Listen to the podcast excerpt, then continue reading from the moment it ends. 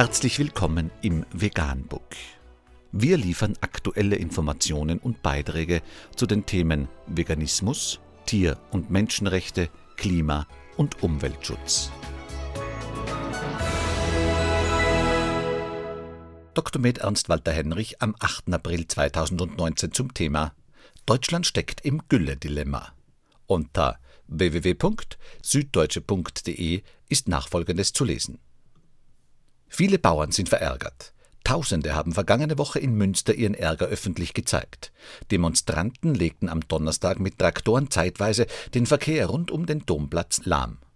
Auf Plakaten war zu lesen: Lasst uns am Leben oder Ohne Dünger keine Ernte. Der Grund für den Zorn sind schärfere Düngeregeln, die den Einsatz von Gülle auf Wäldern beschränken sollen. Ein Teil der Landwirte, vor allem Tierhalter, sehen darin eine existenzbedrohende Gefahr für ihre Betriebe. Auch weil sie nicht mehr wissen, wohin mit den Hinterlassenschaften ihrer Tiere. Der Streit um die Gülle spitzt sich zu. Dabei steht auch die grundlegende Frage im Raum, wie sehr Agrarbetriebe mit Gülle und Mineraldünger das Grundwasser belasten dürfen, aus dem Wasserversorger Trinkwasser für die Bevölkerung aufbereiten. Es geht um Nitrat, Messwerte und den Schutz von Gesundheit, Umwelt und Klima. Vor allem aber geht es um die Frage, welches Interesse schwerer wiegt, das der Landwirte auf akzeptable Produktionskosten und ein verlässliches Einkommen oder das der Bürger auf eine intakte Umwelt und erträgliche Wassergebühren. Wie ernst die Lage ist, lässt sich auch daran ablesen, dass Bundesagrarministerin Julia Glöckner eigens aus Berlin zu den Protesten angereist ist. Die Frau, die sonst gern den Schulterschluss mit der Bauernschaft sucht, hat es nicht einfach an diesem Tag in Münster. In Jeans und Steppjacke steht sie auf der Bühne, begleitet von lauten Pfiffen und Zwischenrufen. Energisch verschafft sie sich Gehör. Jetzt machen Sie sich doch mal locker, ruft sie Störern zu und setzt nach. Wissen Sie, die Lautstärke ersetzt keine Argumente. Inzwischen geht es in dem Konflikt nicht mehr nur um Argumente, sondern auch um viel Geld. Geld, das die EU-Kommission bald von der Bundesregierung einfordern könnte. Sie hat Deutschland wegen zu hoher Nitratwerte im Grundwasser verklagt und Recht bekommen vor dem Europäischen Gerichtshof.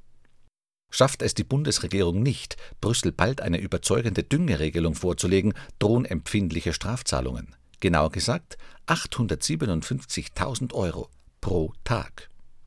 Diese Zahl steht so auch in einem nicht veröffentlichten Papier aus dem Bundesagrarministerium. Deutschland müsste so lange bezahlen, bis die Anforderungen der Europäischen Kommission erfüllt werden, heißt es darin weiter.